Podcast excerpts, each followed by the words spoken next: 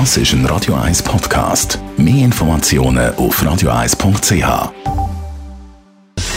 Gesundheit und Wissenschaft auf Radio 1. Unterstützt vom Kopfwehzentrum Irlande Zürich. www.kopfwww.ch Ja, mit dem warmen Wetter und den Blumen, die wieder anfangen zu blühen, sind auch sie wieder zurück.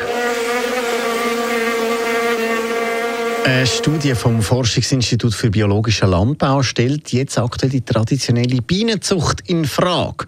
Das Ziel der Zucht ist nämlich bis jetzt immer die Sanftheit der Bienen zu fördern, also dass sie nicht so aggressiv sind und stecken. Das Projekt Dunkle Biene, das sich mit der Prospecia rara Rasse von der dunklen Biene befasst hat, hat jetzt herausgefunden, dass genau die Sanftheit, die man gefördert hat, auf Kosten von der Vitalität und Resilienz der Biene geht. Im Rahmen von dem Projekt sind 78 Bienenvölker von verschiedenen Generationen in den Höhenlagen von 400 und 1500 Meter über Meer analysiert worden herausgekommen ist.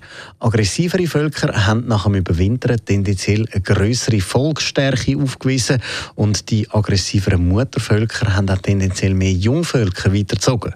Darum empfehlen die Forscher gerade in der tierfreundlichen Bioimkerei, wo man ja eben auf sehr selbstständige Bienenvölker setzt, dort eine gewisse Aggressivität in Kauf zu nehmen.